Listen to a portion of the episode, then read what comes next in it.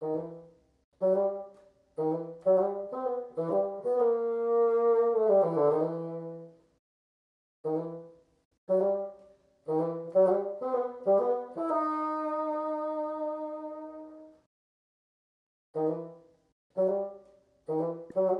欢迎收听卡克洛奇拖鞋下的沙龙，我是节目主持人蟑螂。今天又来到了就是一个月一次的艺术家传播链这个单元，也非常欢迎这个我们的主讲人万永婷万博士。Hello，大家好，很高兴又见到大家。OK，那。呃，我的这个单元叫做艺术家传播链，也希望大家呃借由呃我们的浅谈，让大家更了解这一个跟艺术相关有趣的这个议题。那其实我们已经做了蛮多集的了，如果大家如果感兴趣的话，其实可以回顾，像我们的第三十七集是讲到呢，呃，想要成为艺术家需要什么条件，然后我们的四十一集是讲到呃。儿童以及成人艺术教育，然后第四十五集是呃讨论到呃论文其实它不等于抄袭的，然后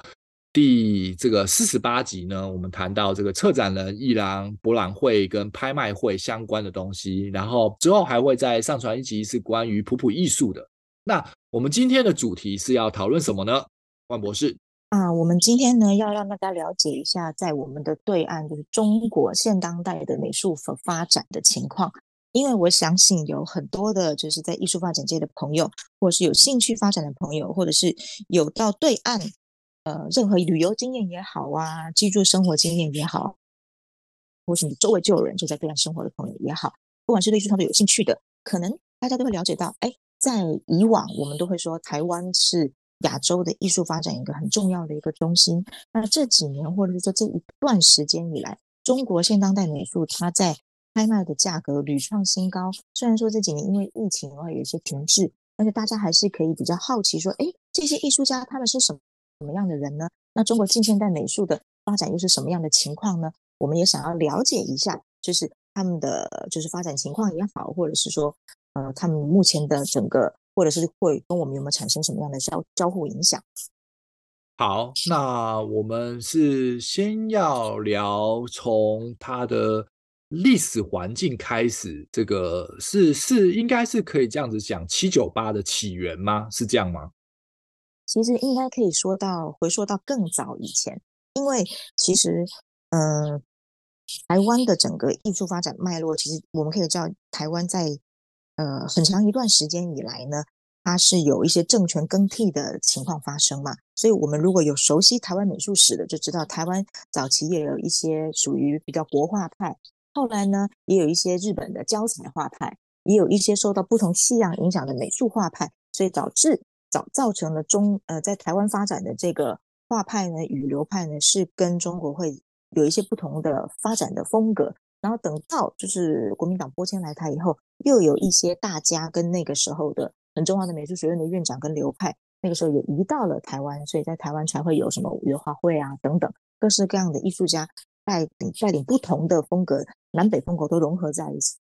嗯，到了台湾。那但是在这个时候呢，呃，我们说我们到了台湾之后呢，相对的。它的风格是要与胶彩画或是与原本台湾就有的美术去进行融合，产生了台湾的新的风格。但是在中国又发生了什么样的情况呢？因为中中国那个时候早期，中国发生了文革嘛，对不对？然后台湾跟中国断了关系了之后，然后那个时候其实那个时代的中国应该是比较辛苦的吧？美术方面是不是有所停滞？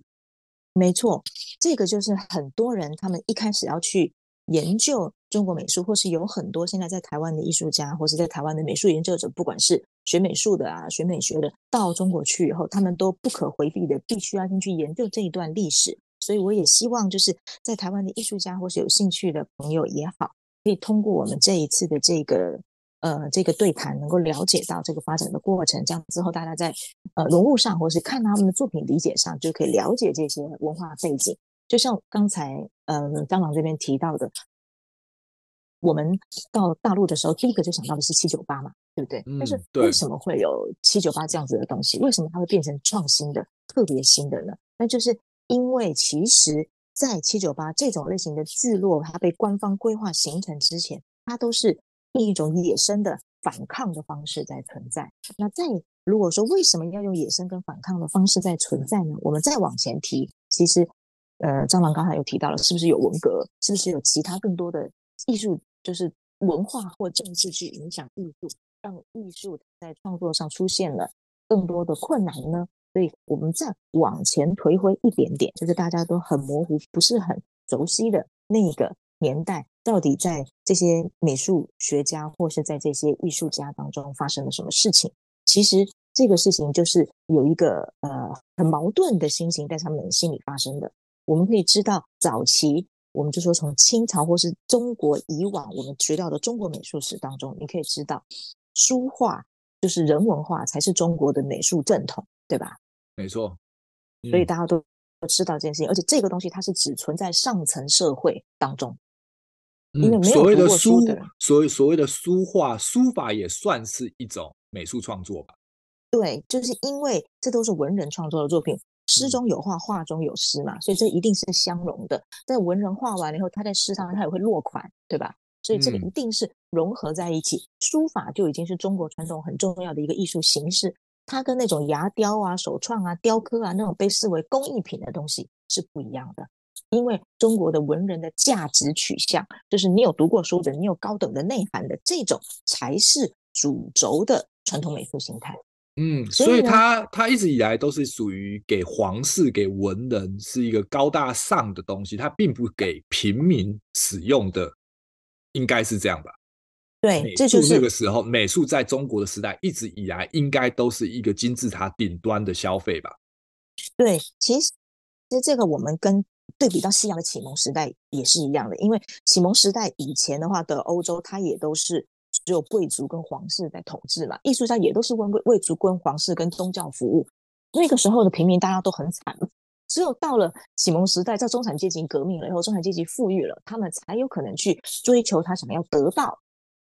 这一些他以前得不到的东西，其中一个很重要的就是美术艺术品。艺术品以前不属于平民，不属于中产阶级。现在我们成长了，我们茁壮了，我们把它夺过来。然后，呃，在这中国这个阶段也是这个样子的。我们好不容易推翻了皇室了，我们怎么不能把我们只有皇室能够独享的东西夺过来呢？其实这个也是一种对于呃这种呃追求，可以说是。以往我们的羡慕，然后我们我们的追求，我们现在希望它能够到平民百姓当中的生活中去。所以，因为发生了像这样子的变化，所以传统美术它就会从以往的形态当中挣脱出来，进入了所谓的经典解构，跟一般市民所拥有的文化资源去进行了一个组合。那这也是必然必须发生的。在在欧洲这个启蒙革命的时候，也是一样发生了结合。为什么？因为一般人他就是看不懂嘛。嗯。对啊，就是我想要那个高山流水，我想要那个非常高远的意境，但是我这辈子就没有什么高远的意境。我把那幅画挂在我家里，我一样不明白，我就不明白，所以我必须要画什么呢？画画很多的骏马奔腾，感觉就是很有气势。我必须要画很多的很多的，就是也不画莲花，也不画荷花，都要画那个什么桃红。嗯，呃，某种就是它会变成人民的诉求。呃，某种程度的中国上的普普艺术吧，应该是这样讲，就是让大众比较。我们不会说它叫，对，对我们不会说它太过于普普。对，可是就是一种，但是它对于哗众取宠，就是我画了一个荷花，我看得懂；画了一个骏马，我看得懂。可是你画了一个高山流水，提了几个字，太多的留白，我看不懂，没错吧？对，对。对，就是他必须要我们我们要用一个词汇，专业词汇叫做经典解构。就是我们将这些经典，它太复杂的东西，它太多的元素放在那上面，这个对于文人来说才能够满足他的精神需求。因为你画的东西层次太低，你满足不了我吧？但是对于民众来说，你那个东西满足不了我，所以我必须将这个经典进行了解构，与我现有的文化资源融合。比如说年画、窗花这种东西，它的文化层次就很降低了很多。很生活化，嗯、对，但是你不能够。嗯、但是如果你要让艺术走入百姓家，因为那时候已经没有皇室了，而且，而且，而且，而且，这里现在的就是它的环境其实是农民工起义嘛，所以文化素养本来就不高，嗯、文化素养高了，通通都沉到海里去了嘛。嗯，这个话可能不要在这边放，不好意思啊。所以，所以呢，就是在因为文化素养必须满足人民的需求，所以它必须跟这个文化资源进行了组合。就像以前我们的鼎，我们或者是我们创造出来的各式各样的属于宫庙的、属于皇室的、属于贵族的这些器型上面的纹饰是高贵的，它是有很多寓意的。但是人民也可以使用，但人民一旦使用的时候，它就必须是追求富贵的，必须是功成名就的，它的寓意就不一样了，因为这是俗人的追求。皇室已经有权有势了，他还追求那个干嘛？他就不要那样的追求。所以这个就是一个资源在组合或是文化融合造成的结果。但是呢，对于这个来说呢，呃，可能我们现在，因为我们都已经是大家都是受过高等教育的人了，对不对？我们如果回想起你阿妈或是你你的，就是在更早前的祖先，他们没有受到非常好的教育的人的时候，你去理想他能够欣赏的美术是什么样的，那么艺术家他就必须要去创造这样的作品，才能够。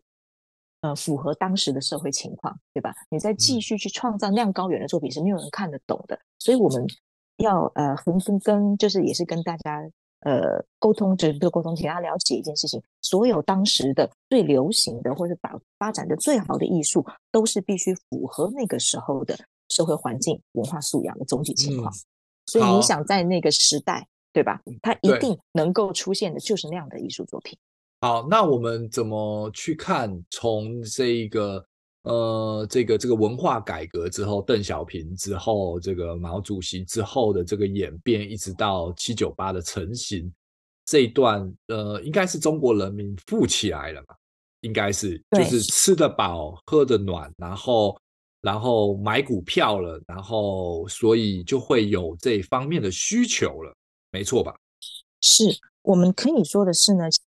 其实艺术家或者是这些艺术创作的老师，或是他可以成为大师的人呢，都是非常有大智慧的。就是他会如何去想要在一个符合群众的喜好的作品当中，仍然带有一些他不愿意放弃的一些元素在里面。哦，等一下，我想我我想要厘清一下，就是但是这些这些中央美院呐，这些原本在中国并没有来台湾的这些文人跟艺术家。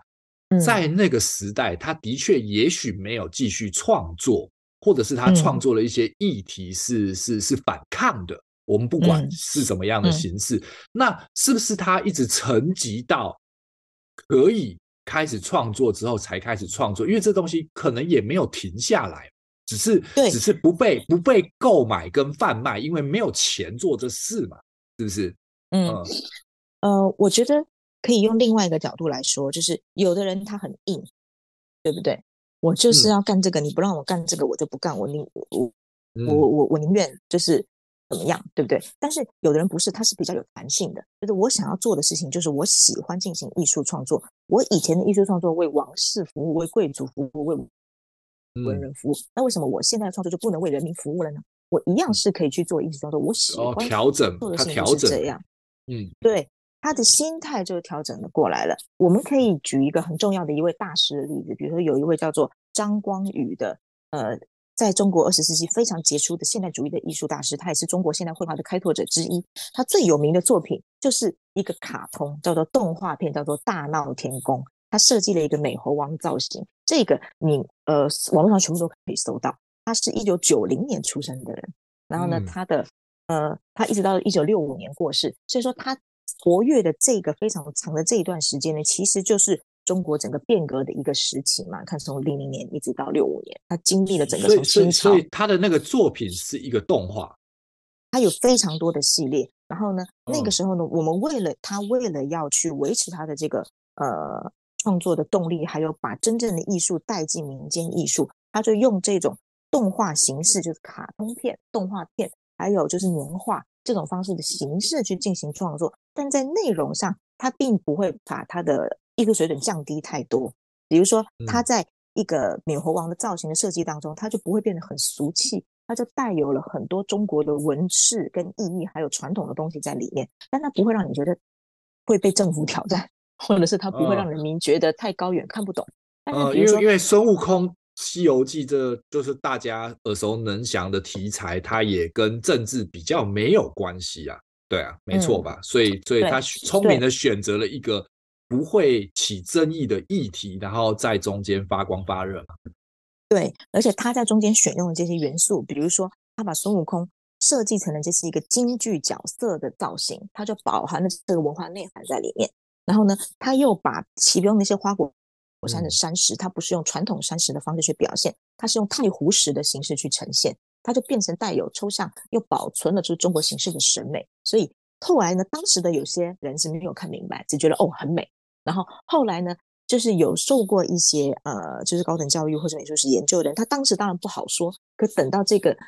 这个禁令时期过去以后，我们再把它翻出来讲的时候，你就会发现他做了很多的努力在这件事情上。嗯，就是只是只是当时的人民穷苦看不懂，对，但是他其实他的文化、他的美学素养已经非常的高深。对，他是刻意的。用这种方式把它保留下来，就是你现在看不懂没有关系，你看，你看久了，你的眼睛就会去习惯这种美学的呈现方式。然后呢，你小小小的时候看到大，你就会觉得对孙悟空他就是长这个样子啊。然后你后来看到京剧，你就不会排斥；然后你看到太湖石，你就不会排斥；嗯、你看到一些呃美好的山水构图，你不会排斥，因为你小时候在卡通里看过了。那你的审美。嗯嗯，对，其实是被他锻炼出来的，所以他不只是一个艺术家，他是一个美学教育者啊。对啊，他让他让平民百姓潜移默化中了解太湖石的美，了解京剧的美，了解这些图腾、这些花样、这些用色，应该就要这样。所以他们的起步其实就不低。虽然他看不懂，可是他至少他就耳濡目染。哦，美就是这样。嗯，对。他就是会觉得，他会看到一边路边创作人说：“你这个画的比卡通还不如，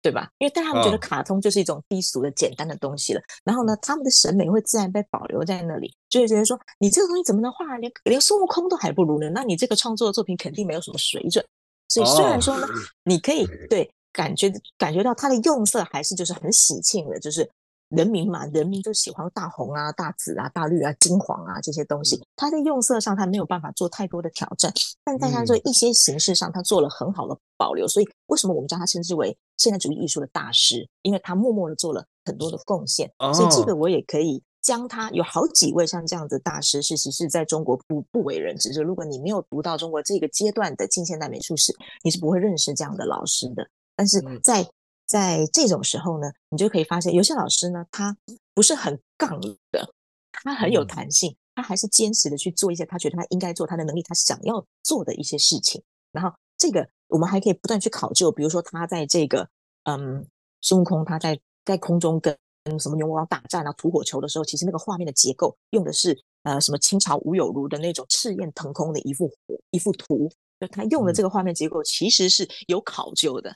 他致敬了某一位古代的画家，哦、他这一幅构图又致敬了哪一位古代的画家？其实是他是中通过这些形式把它整个保留跟传承下来，然后又进行了再创新。了解了，所以这段期间，其实这些层级的艺术家他并没有真的层级，他某些程度之下，他转化了自己的创作模式。那好，对那我们就快速的切入到那。后期呢，就是这个开始，这一些中产阶级富起来之后，发生了什么样的转变？在七九八之前，它总是有一些酝酿，对不对？是的，那个时候就富起来了嘛。嗯，对对，是的。我们还可以知道有很多大家耳熟能详名字，像什么齐白石啊、李可染呐，对吧？这些大家都听过了。那这些老师呢，他们又是什么样的情况呢？我们都知道，在那个时候，中国它是很禁止大家结党有流派的嘛，对不对？嗯，就是嗯。你一结党，你有流派就会形成一个力量，一个力量就能产生抗衡，所以这样就不好。所以我们会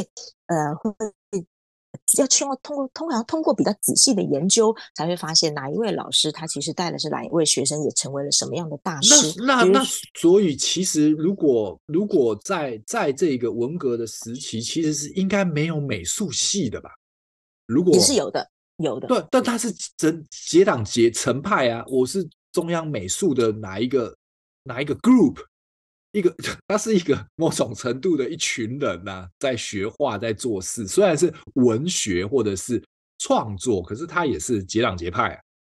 但是你的就会变成说，可能有几个重要的，我们称之为美术创作的据点，或是学院。学院的话，它还是必须存在，不然你没有办法去训练出一些有素质、呃高素质的一些创作者，或者是让这些艺术家他要有路可去嘛。或者是他们在美术学院里面教学。简单的说，就是在那个时期，其实中国共产党还是允许这方面的的的的的创作的存在嘛，他并没有把他并没有把它全被全部的抹杀。对学院，但是你就是容许在学院里面，因为学院其实是更好管控的。你不管是授课也好，创作内容也好，但凡你在学院当中有出现了什么岔子，马上都可以重新进行的呃规划跟调整嘛。但是你一出了学院，嗯、你在不在学院里面的地方讲课，他就更难控制了嘛。嗯、对，所以他所以他宁可他宁可把它规范在大学里面，他也不要把它变成为民间嘛。而且，对他在这个过程当中，他也可以看到哪些是比较优秀的创作家，就请他入党啊，然后呢，为党所进行创作，然后呢，创作一些艺术品是歌颂、呃歌功颂德的，然后呢，能够让人民去理解政府好在哪里的，就他会做这种类型的作品。那当然有一些艺术家他不愿意做这种类型的创作，但是他就不能够做太过于呃偏离这个偏离这个这个主题偏离主题，嗯，对，所以像比如说齐白石，他就画虾子。我画点我吃的东西总没有问题了吧？画画虾子啊，画画鱼缸，他就不画那个高山流水，他就不会画。齐白石画画了很多螃蟹啊，这些这些这些两栖生物啊，是不是？对对，鱼虾虫蟹啊，就是充满了人民生活的的乐趣，生活上的小乐趣。嗯、那呃，他就像这种花鸟虫鱼啊，他当然其实也有画山水人物，他的笔墨其实是。很雄浑的色彩也非常浓艳跟明快，造型也很简洁，但是它的意境上来说就会很朴实，它都是走这种朴实的路线。你不朴实，你意境太高远是有麻烦的嘛。所以他这种、嗯、这种作品呢，其实是成为那个时候的你能够达到的代表了。就是艺术家们他们都会知道它的度在哪里，他就会在这个可以的范围之内进行他最大的表达。哦，我知道了，而且而且画一些螃蟹、小虾什么的，一般百姓也看得懂，就是一只漂亮的小虾嘛，对，对不对？漂亮的螃蟹，然后又红红的，哎，讨喜，OK，对，对是没什么我看不懂的东西在里面。对，嗯、不管我是用墨色也好，我用笔触也好，我再怎么画，它就是一只瞎子。嗯，再好就画的再好，它也就是那么一个瞎。我不会画龙，嗯、不会画老鹰，这些我都不搞，我就画瞎子，我瞎行了吧？我们 都很瞎，那不就没有问题了吗？所以，比如说齐白石这种类型的创作，它就被保留了下来，也被歌颂，也被允许散播。所以，他这种类型的风格呢，就被允许了。但是，他其实他在本身功底这件事情上，他并没有落掉，他还是经常在创作。所以，他的学生李可染就是山水画。但他的山水画呢，嗯、就是他的时代已经比前面的时代稍微宽松了一点点嘛，所以李可染老师的山水画也是气势比较磅礴，但是他是被允许的范围内，就是歌颂祖国大好山水的范围之内去进行的创作。像齐白石，他是歌颂人民生活，嗯，是自从共产党当当政以后，人民就过上了好生活，大家都有虾吃，哈哈哈哈，也是一种歌颂。OK，好，就是他们用这种方式去进。OK，就我们在这边，所以我们可以之后再往后。呃、我们在这边先休息一下，我们先在这边休息一下。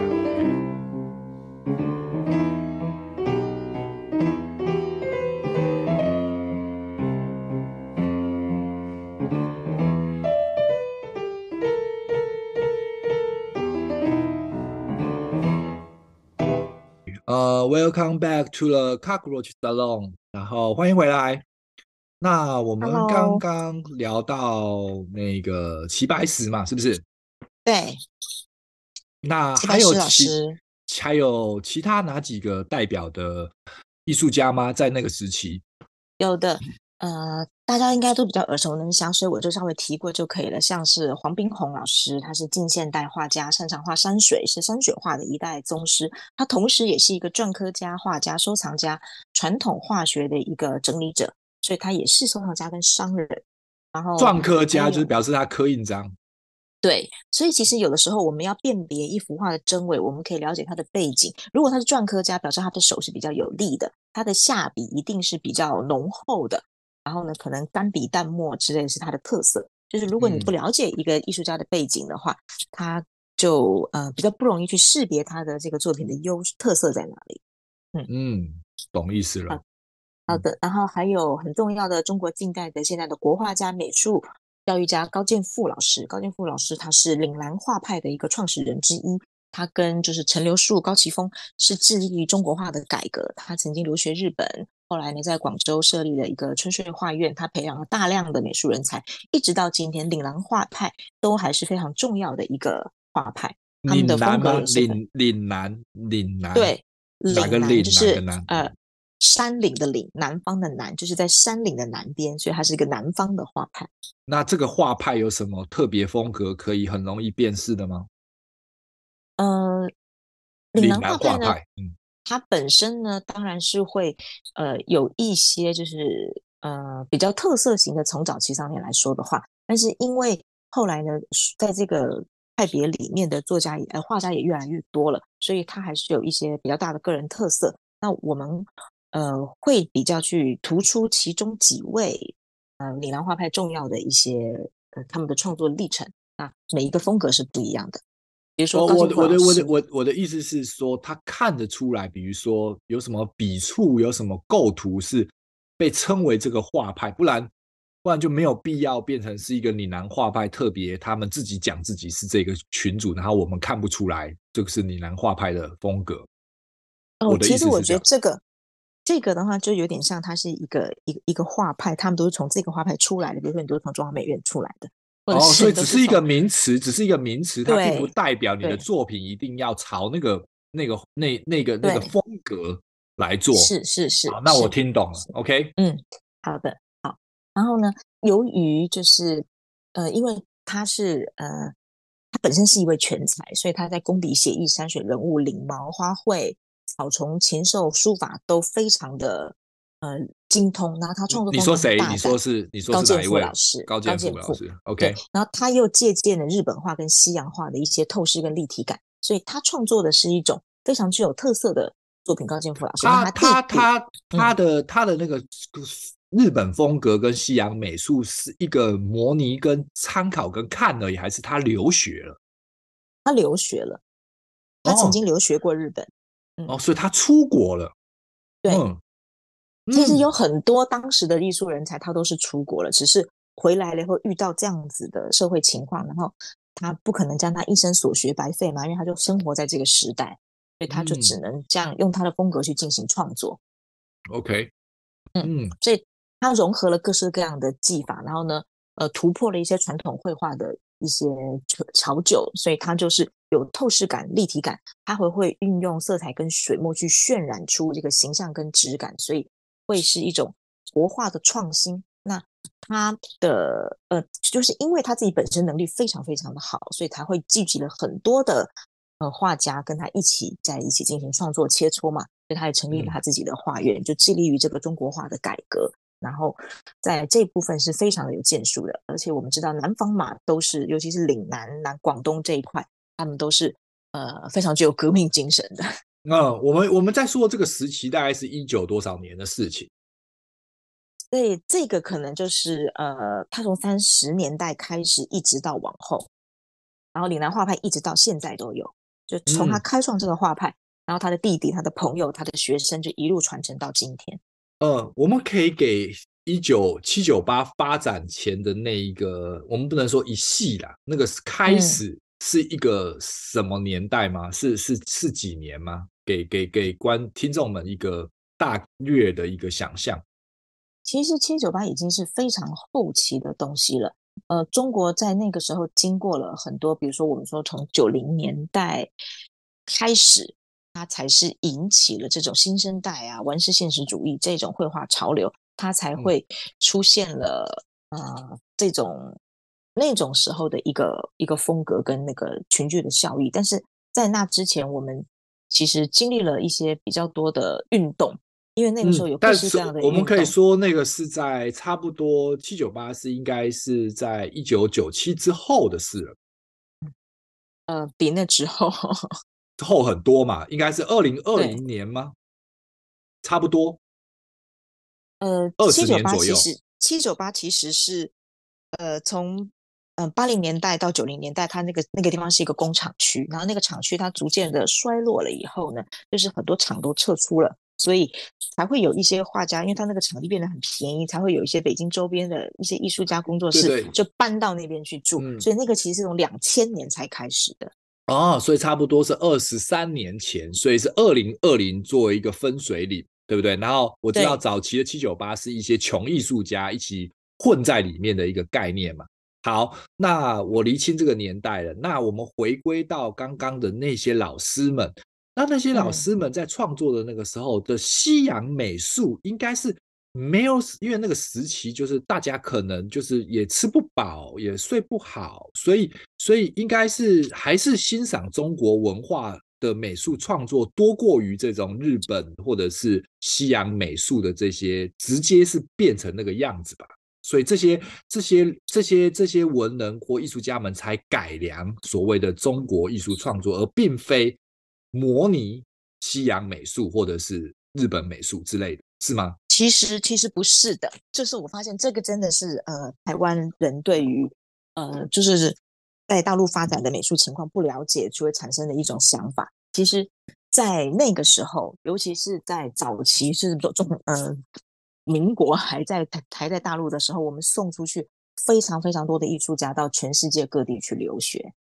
当然，哦、后来、嗯、后来换成共产党执政了以后呢，他呃是。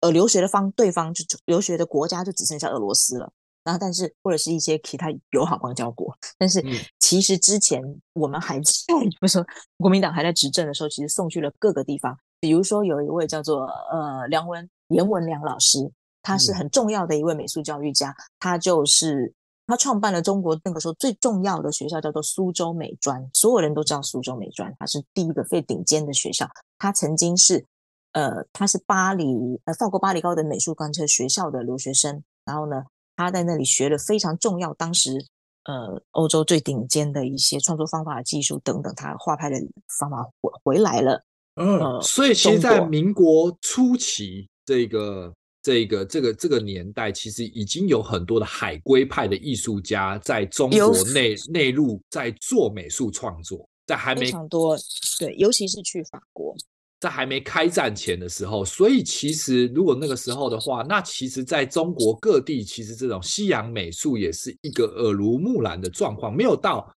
很每个人都知道了，但至少不是一个我们想象中的只有中国山水画在中国，是吧？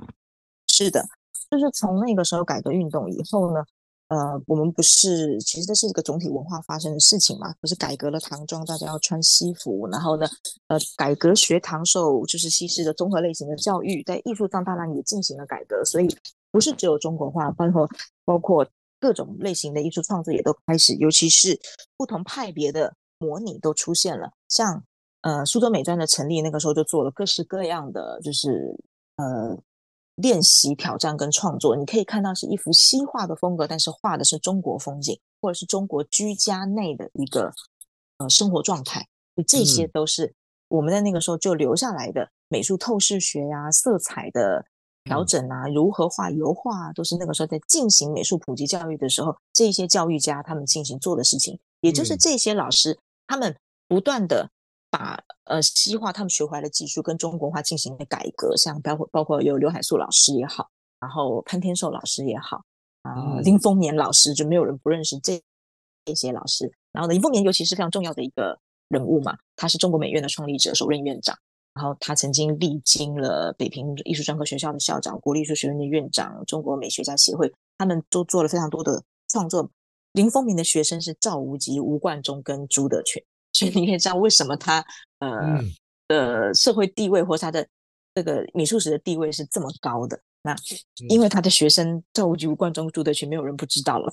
所以林风眠老师他其实带来的就是中西融合的一种美感，还有一种创作的方式。那如果我们刚才提到的这几位，比如说赵无极、吴冠中跟朱德群老师，他的作品大家都已经比较熟悉了，也都是属于将。西洋美术创作方法，尤其是吴冠中，他还带了抽象表现主义，对不对？融入了国画当中，他的那个呃狮子林那样子的山水，其实是、嗯、呃南南方的这种非常美好的江苏类型的风格山水，跟这些呃太湖石也好，小桥流水也好，甚至结合了就是像 Jackson Pollock 一样的那种喷画跟点画的色彩在上面，这也是非常创新的一个创作方式。那像朱德群这一种，把东方温暖的细腻跟西方的呃浓烈跟粗犷融合在一起，这种类似泼墨还有大笔触的呃的挥洒，然后还有一些色块的运用，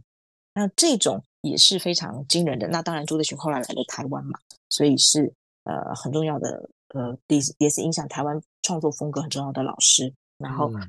在这种类型，他不断的这种类型的艺术家不断的推陈出新，进行了非常惊人的创作跟融合以后呢，当时的呃中国美学还有中国的呃艺术家，他们是受到了很大的激励的。只是呢后后来他们这一批学生就不像这些老师这么沉淀，或是这么静得下心来去愿意去做一些嗯我刚才说的美术教育方面的事情，也因为他们也。也因为哦，呃那个时期应该已经吃得饱了吧？他的那些学生们，嗯，我我我我不知道，我们的定义不一样，就是你觉得吃得饱是怎么活下来？哦，OK，对，那时候你只要活下来就很，所以所以所以所以所以当然，因为他的那些老师们在那个年代其实是是是富裕的嘛，可是到他学生那个年代就文革了嘛。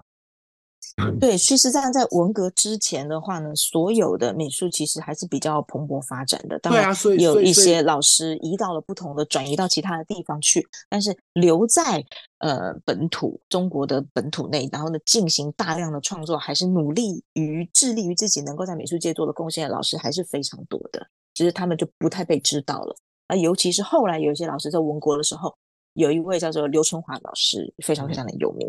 然后他是国家一级美术师，你可以听到这个 title 就知道那个时候他收编了嘛，对吧？哦，他就是一级美术师。国家就是国家美，你会认为国家美术师就好像以前你在皇室的时候，你是皇室画院的国家的画师一样，你就是要负责歌功，对，歌功颂德。所以刘春华老师他作为国家一美术师，他曾经创作了一幅很著名的油画，叫做《毛主席去安源》。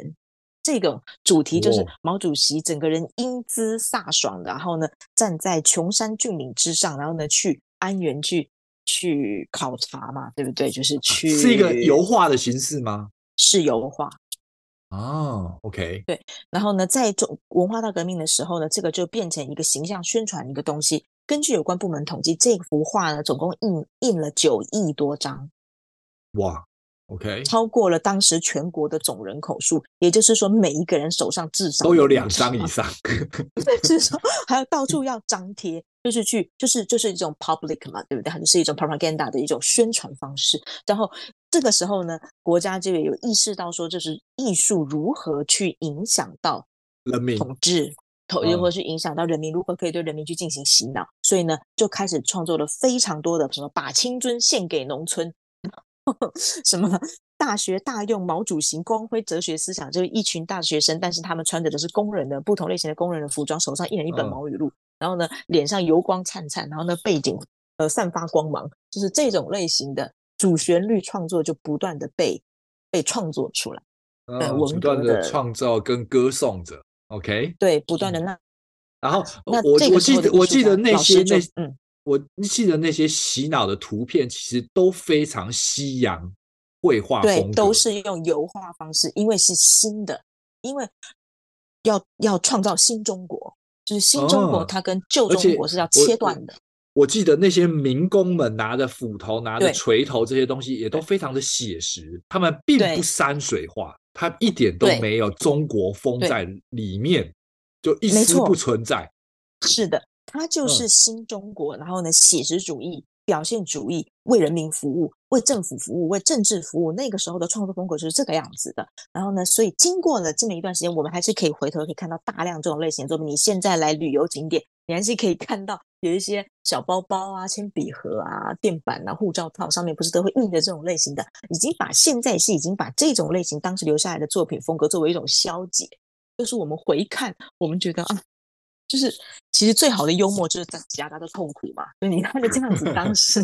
对不对？所以它就会成为了一种那个时候的的时代印记。那当然，经过了这一段时间之后呢，呃，艺术家们就憋不住了，因为从二十世纪七十年代文革后期之后，就出现了一种东西，叫做伤痕美术，包含伤痕文学，它是一个整体的社会文化形象。就是从那个时候的理想主义跟英雄主义，转化成一种悲情现实主义跟平民主义。因为当时我们像看到那些油画，它都是要去塑造一种典型，塑造出一种英雄，然后呢，让大时代人呢对。对普就普通人过得很痛苦，但是你看到这个，我们就是要往那个方向去迈进，对不对？我们要牺牲小我，完成大我。那个时候已经过去了，所以经过文革结束，然后呢，人民重新终于回到了真实的生活当中。你不活在那个梦里，你活到真实生活当中的时候，文学家跟艺术家终于被允许去描绘你的真实的生活。这个时候，你就可以看到非常多大量的文学作品跟绘画作品喷发出来，他们画的都是残枝断干。画的都是哈哈的，对，非常痛苦的人民的生活，表情就是不再有笑容，就是，然后衣着也不再那么光鲜，然后呢，土地也不是那么就是，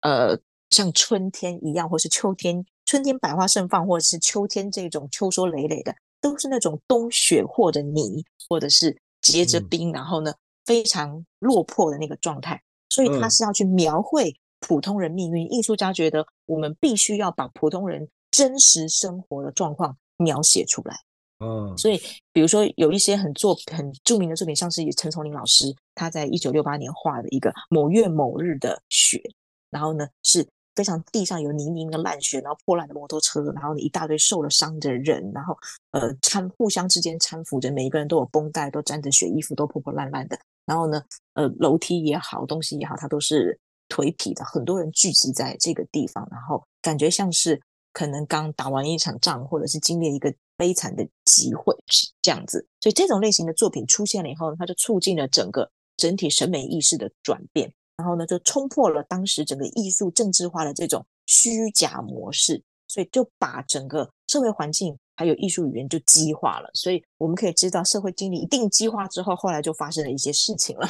又有一些比较激烈的革命的不可描述的事件，慢慢的就发生了，然后。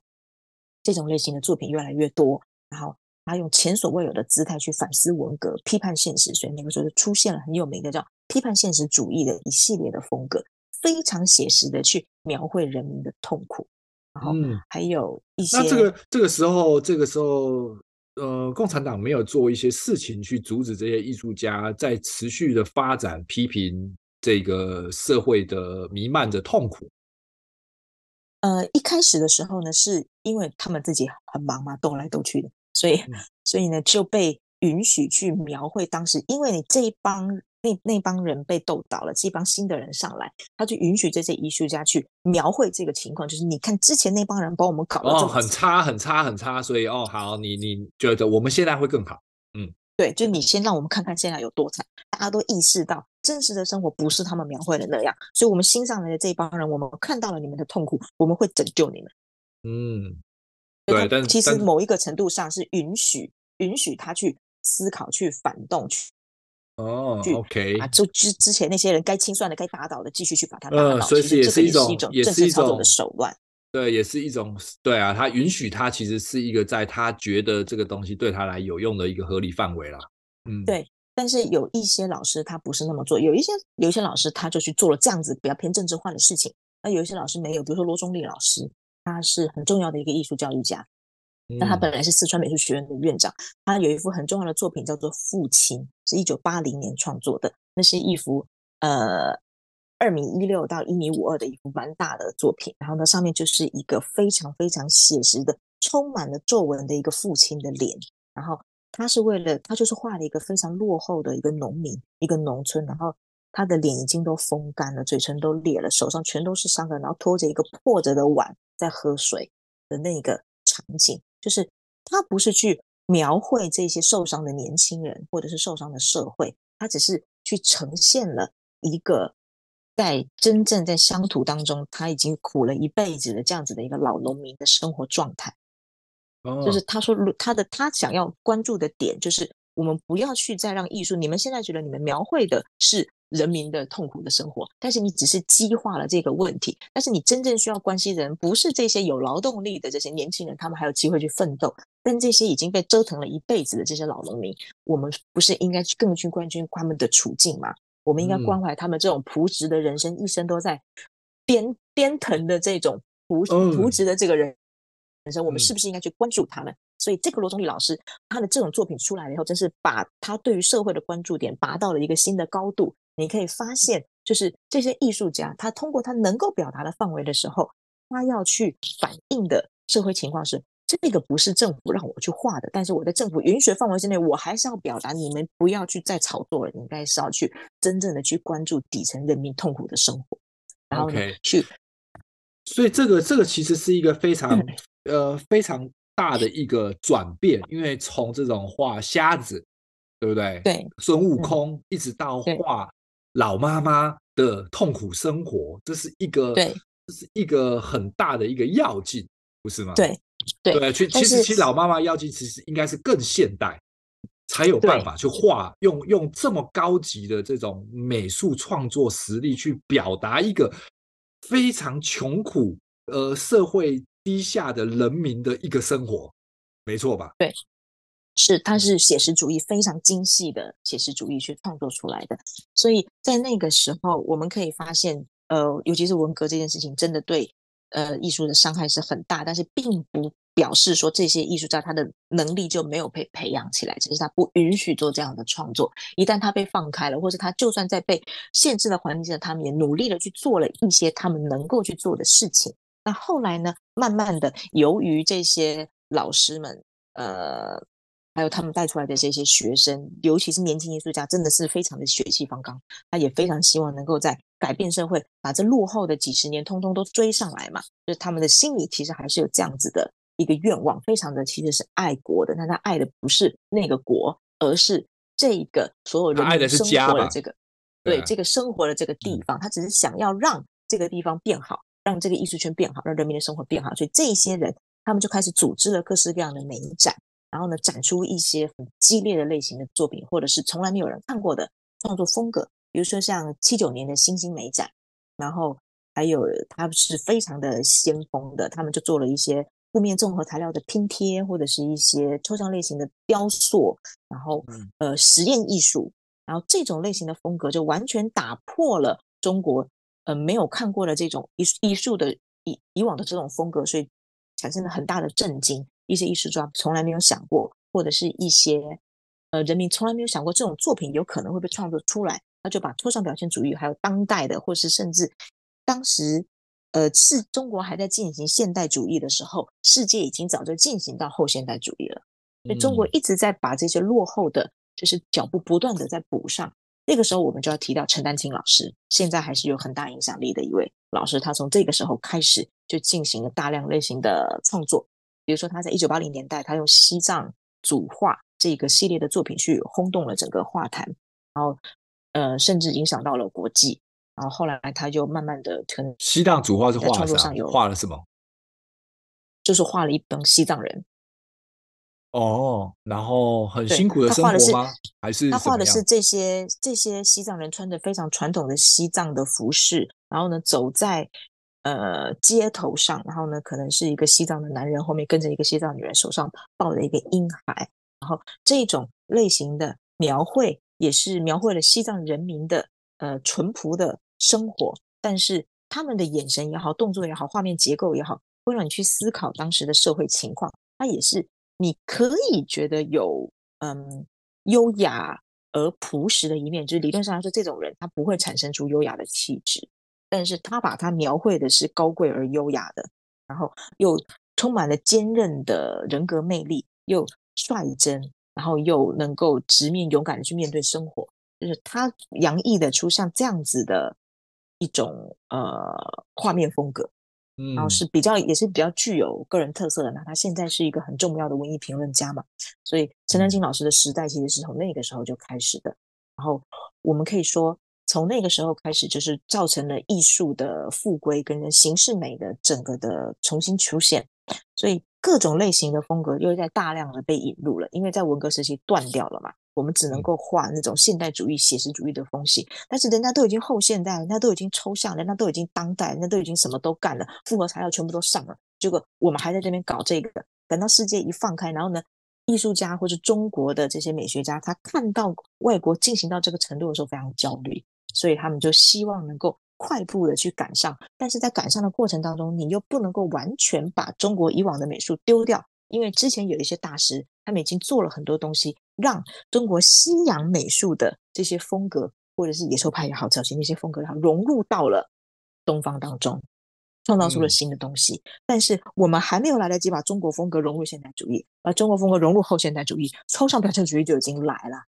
嗯，所以他们很着急，他们就试着做各式各样的东西。有的老师就放弃了，就说不要管这些了，我们现在能干嘛就干嘛吧，就不要去 把这个东西什么补上、衔接、追上、融合，别赶了，你现在就能干嘛就干嘛。所以，比如说像一个很有名的，嗯、呃，呃，请教一下，为何这些？嗯这些在这个大时代，我们应该讲说，他们是一个大时代的一些艺术家，嗯、会会有这种忧国忧民，对于艺术文化上跟不上脚步的这种忧心呢？他爱画什么就画什么嘛，对不对？或者是，或者是我的风格这样就这样子，我为什么要把中国的美术搬上一个可能跟世界平行的一个地位呢？为什么会有这种心境？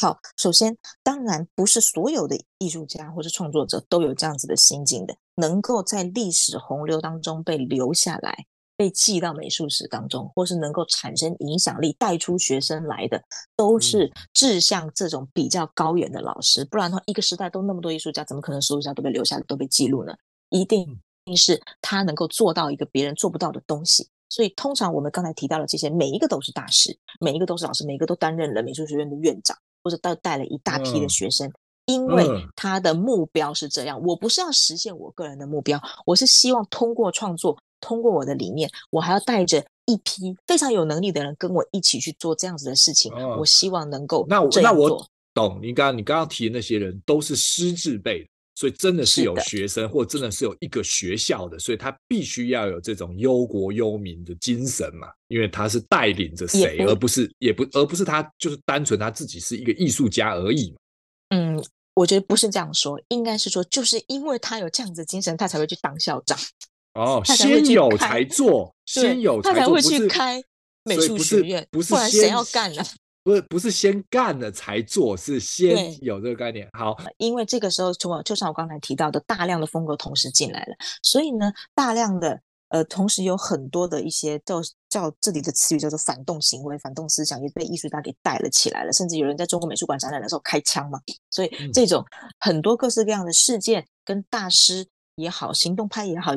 就是有的在传承，有的在融合，有的在。做各式各样的事情的时候呢，呃，我们就出现了很多愿意去往艺术方向发展的人，我们可以说人数变多，嗯，因为以往可能再加上这再加上这个，在这个后期，大家应该已经吃得饱，不是用活下来来形容了嘛，对不对？嗯、呃，对，至少在至少至少至至少没有太大的生存问题。就是生存问题没有太大，都可能都还是多多少存在一些生存问题，但是不用太大的生存问题。然后大家还是比较充满理想的，所以那个时候呢，有人呢在进行创作，但是不是很有钱，然后呢又不愿意去去做一些能够赚钱的一些事情，他想要做的是一些能够实现他艺术理想或者是一些行动方方面的事情，所以呢，他们就会去群聚在一起，因为你群聚是比较节省资源的方式嘛，你自己租一间房子跟大家一起合租，当然合租比较便宜嘛。尤其是工作室，大家都需要比较大的艺术家工作室的时候，艺术家当然会群居。嗯、那在北京当然有几个群居的聚落，以前是圆明园，因为圆明园那时候是一个废掉的东西，所以很多人都住在那附近。后来是因为圆明园，尤其是北大的附近，北边这边、清华这边，大家都是些理想青年嘛，就后来就被铲除了嘛，把这些地方铲掉了，他没地方去，就跑到别的地方去。有的东西那个时候有些稍微有一点点钱能够租工作室，就租在七九八；更没有钱的七九八附近有几个就是。破烂的小村庄都是一间几间平房，他们就跑到那里面去住，然后呢就跑去七九八里面蹭那些有工作室的人 去蹭人家的的工作室，然后脸皮厚就无敌了嘛。然后后来呢，就是这个地方有些地方聚在一起，然后嘛，然后呢人聚的一开始没什么人的时候当然还好，人聚的越来越多的时候，就有人来收钱，就有人来改装，就有人把你地方铲掉，因为你房价上来了嘛。然后就会有人去改装，他们就被赶走，就搬到更远的地方去。所有的地方都是。这些人被赶来赶去形成的，以前圆明园聚落也是这些艺术家聚在一起形成的。嗯、因为你一个地方有动力，就会有人就有有，有就会有商业，就会有商业，就会有钱。嗯，对，然后呢，就有人觉得这地方不行，这样搞乱七八糟的，就把它铲掉。其实艺术家根本不 care 它脏不脏，他只要能够生存下来就好。然后他要被赶掉呢，嗯、一群人在那边闹事抗议没有用，然后就铲掉嘛。然后他们就迁到另外一个地方去。有的人觉得啊不行了，该跑了，赶紧跑，然后就跑到那个为什么会到七九八？因为中央美院在附近，然后、嗯、然后那边就是比较有环境。那为什么之前会在圆明园？因为北大清华在这里，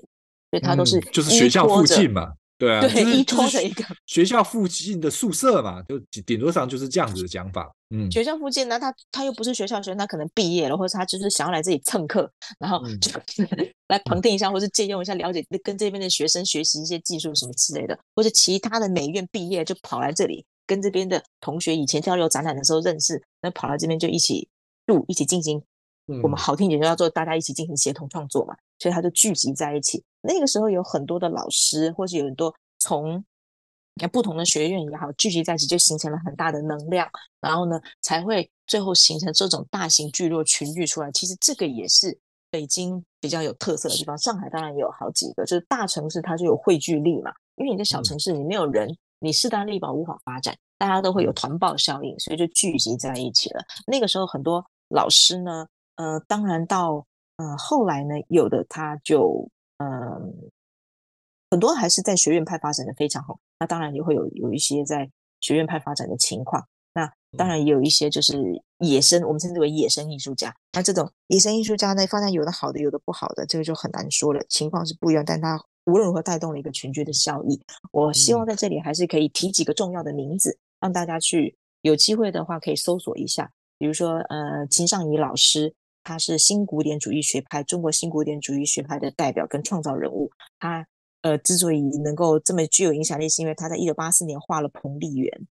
然后彭丽媛是谁？哦、大家知道吗？呃，第一夫人。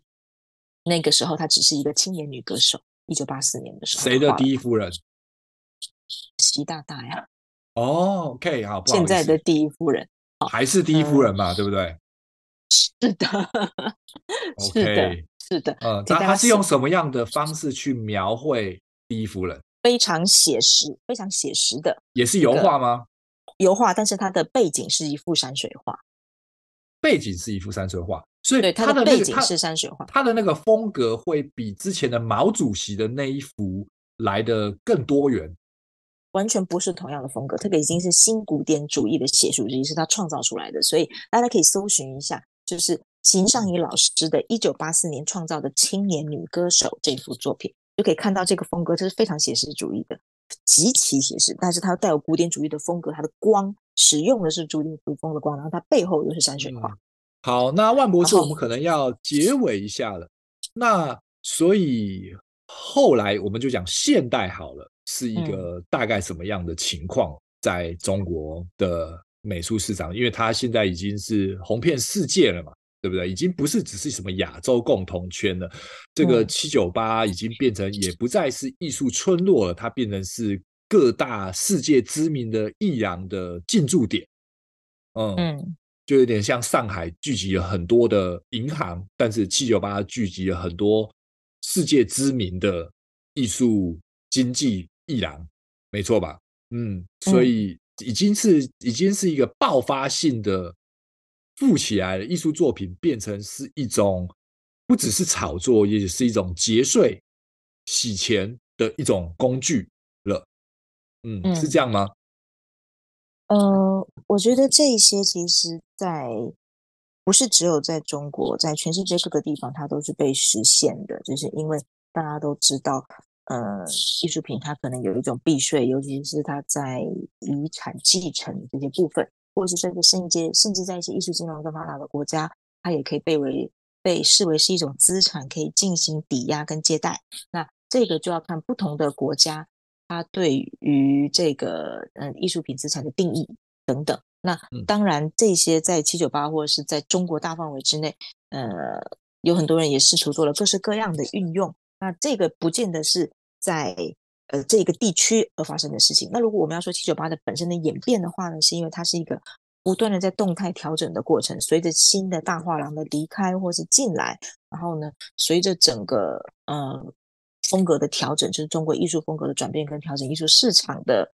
的调整的话，我可以把它视为是一扇窗户，就是你任何时候每隔一两年或是每一年来看到七九八最重要的就是 Open Gallery 展览的时候呢，你就可以看到现在的中国艺术是什么样貌，它是动态的，它不会是说一个静态的方式。当然前几年因为受到全世界的疫情的影响，它就趋于了沉静。但是自从开放了以后，它现在又有不断的的替代、替代跟更新。它里面现在也有好几个不同国家的，就是文化艺术展示空间，比如说德国的啦，或者是我忘了哪一个国家的，也在那里面。这样，它因为它已经变成是一个一个世界之窗的感觉，你可以通过这个地方来看到我们的展示，就是我们目前比较有的力量。那当然也有一些不是完全。符合就是七九八的风格，因为七九八它现在是比较商业的嘛，而且非常成熟的艺术家才会出现在这里。如果你希望看到更年轻一点的、更其他一点的东西的话呢，那可能要去其他的城市、其他的大型的展览，你可以看见。嗯、我可以说它，呃，目前为止呢，我们可以看到七九八是非常的商业化，然后呢，它也是企图要来运作成这样子国际大型的一个艺术据点。嗯。那然后呢，是带有中国风格的。对，那其实，嗯，万博是有可能给我们一个数字去去讲讲这是，比如说艺术这个这个亚洲或者是这个中国艺术家在世界艺术家的这个这个比例，应该是比例吗？不是，不应该说比例，是一个这个艺术市场的红极的程度，它是一个什么样的分布？听得懂我的问题吗？嗯嗯，你想要了解的是，就是它的在世界艺术的比例价值，它的影影响力跟价值，就是一个大概一个什么样的比例？比如说哦，比如说全世界是，比如说十好了，它是占了三趴，还是占了两趴，还是怎么样？嗯，我觉得不能用趴数来来描述这件事情，就是嗯，首先呢，呃，看你要用什么角度。来看这个这个这个这个影响力是怎么评价的？首先就是你要怎么评价它的影响力？我们可以通过，比如说有有一些排名，比如说像是呃世界重要艺术家或当代艺术影响力前一百，